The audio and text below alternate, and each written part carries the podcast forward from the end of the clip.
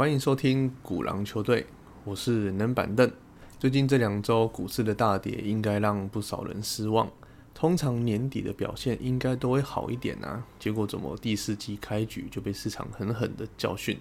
明明财报都表现得不错，大环境也没有特别利空的事件，但是作为舞台正中央的科技股，怎么一个比一个跌得还惨？今天我们就要来针对指数的附件来聊聊。另外呢，还会有另外一个环节是新手该如何观察科技股。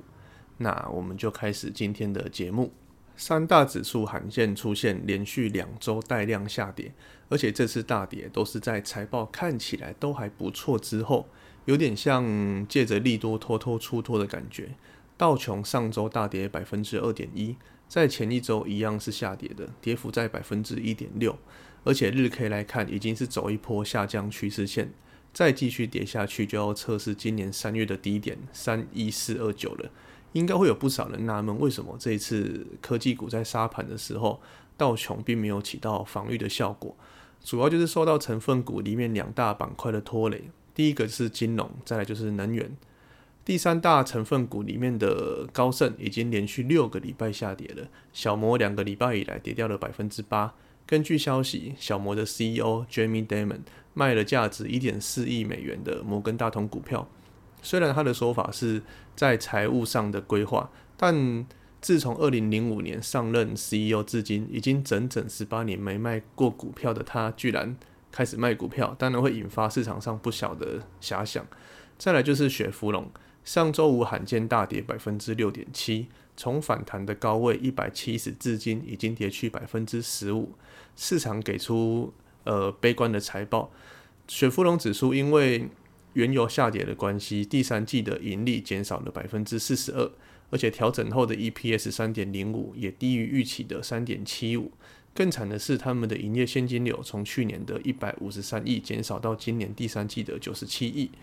受到这两大板块的卖压影响，今年结束前应该是很难再看到强劲的反弹。道琼至今，呃，今年为止下跌了百分之二点二，扣除小型类股之后，是三大指数里面表现最差的。再来呢，受到微软跟苹果的疲软表现，最能拉的大概就只剩下大型医疗股里面的联合健康。这是一档自从二零零九年后就再也没下跌过的超级价值投资股，也是众多退休养老基金最爱的标的。几乎很常看到美股死一片的情况下。联合健康一枝独秀的场面，在看待道琼走势时，你可以很简单的用价值投资的方式看就好。除非呢有黑天鹅出现，不然基本上在波段百分之八到百分之十的跌幅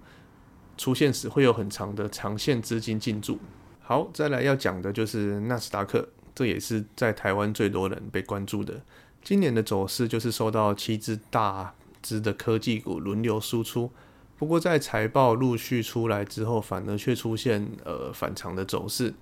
谷歌的财报差强人意，可是却连破三关，杀破半年线，这已经是三月呃银行危机以来的首见，而且也破了上升长期趋势线。微软在财报后一度上涨百分之四，不过随后又吃掉了所有的涨幅。亚马逊在财报后虽然有上涨，不过可以很明显的看到，在上周五也是走出了长上影线难看的窘境。最坚挺的 Meta 一样破了上升趋势线，在半年线之间寻求支撑。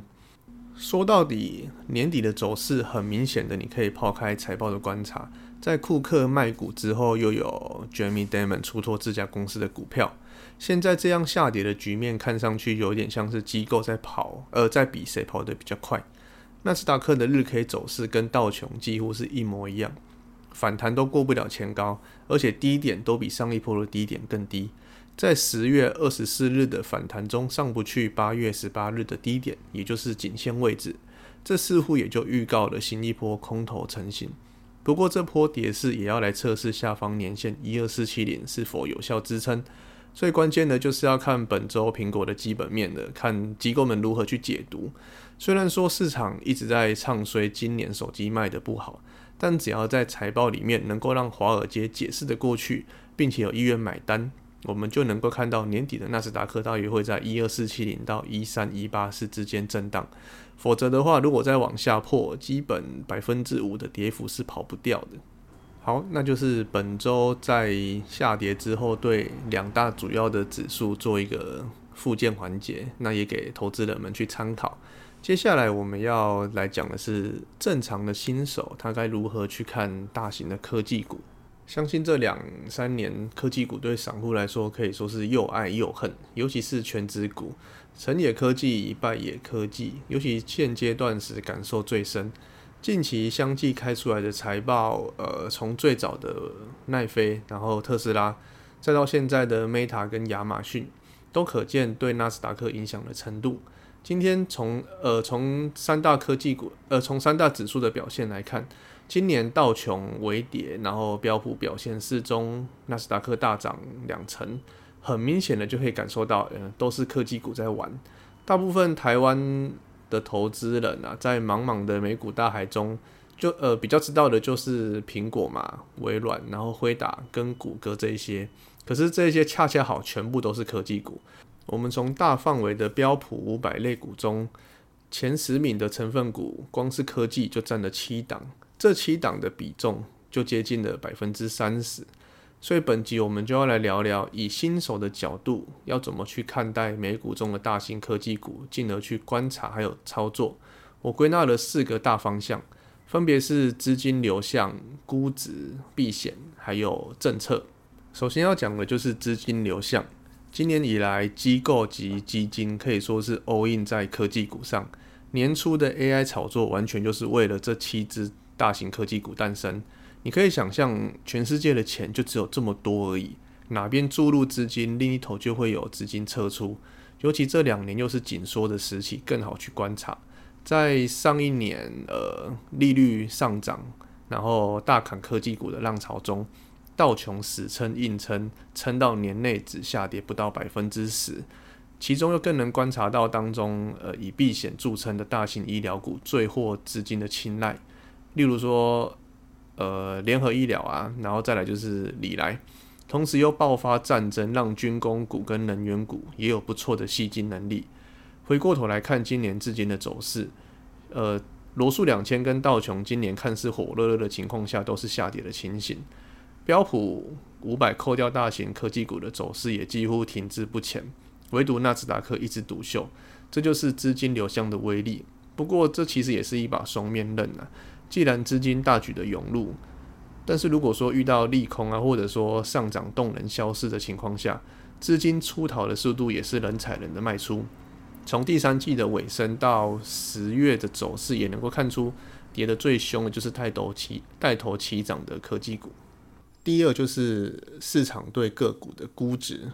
科技股以高成长性著称，自然而然的就会有高获利的预期。最容易举的例子就是当时特斯拉所带起的电动车热潮，那个时候公司还处在亏损的情况，不过股票却呈现爆发式的上涨，本利比最高超过五百倍。那个时期否定它获利能力的人，要么不是被嘎烂，要么就是被打脸，因为事实也证明确实有转亏为盈。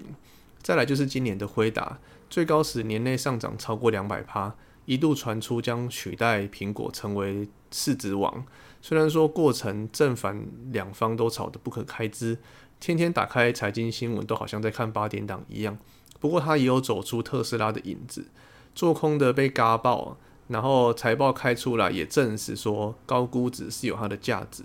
亮眼的财报反而还让股价看起来更便宜。不过既然是高估值，就必须要持续的保持领先地位。因为美股可以说是一翻两瞪眼的市场，你只要有一个季度没有超出市场的预期，下场几乎都是下跌两成起跳。再来，刚刚也提到了，现在辉达涌入了太多的资金，财报不好的情况下，如果说再加上资金逃离潮同时碰上，跌幅就更可观了。第三要讲的就是避险，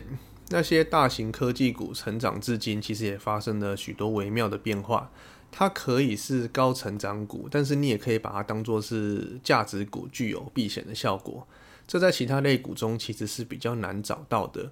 我们回顾今年三月，当地区银行发生危机时，那个时候股市是先向下震了一下，随后又被苹果啊，还有一些全职股一重拉起来，然后又创了波段的新高。其实原本的预期是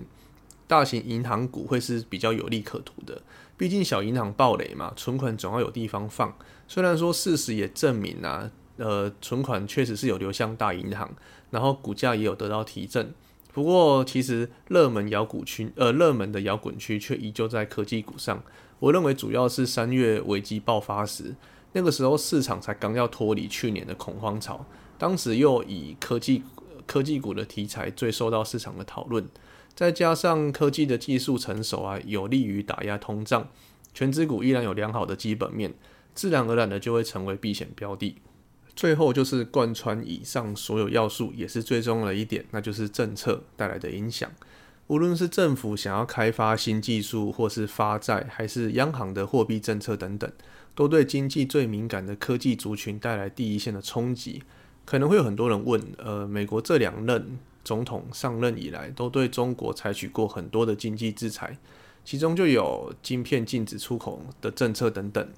当然不能只看新闻的标题就下结论。其实，在禁令出来之后，都有特别为了这些大公司专门开一条路给他们走。看看辉达，看看苹果，就知道了。真正有影响的还是小众族群啊，尤其是小公司，或者是对美国的经济贡献不高的产业。随便举个例子，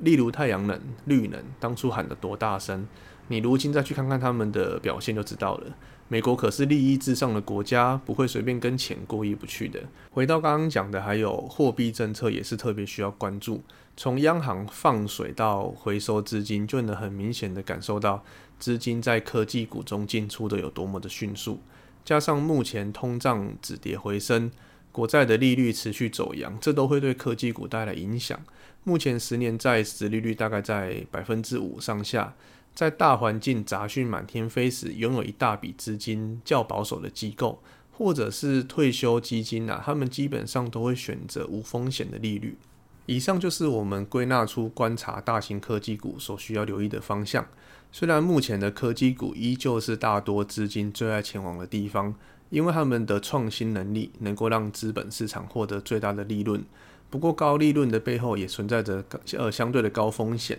当初的柯达就是被创新的 Netflix 给取代，没有人能保证 Netflix 不会被取代。就如同苹果现在积极的烧钱做 AI，因为 iPhone 它再怎么卖，它的期望值也不会是无限大。这时代的消费者是最没耐心的，一成不变的产品，粘着度再高的粉丝，终究也会有改变心意的一天。好，以上就是我们本集的频道。有任何想听的主题，或者是说你有其他的意见，都欢迎留言给我们。我是冷板凳。我们下次见。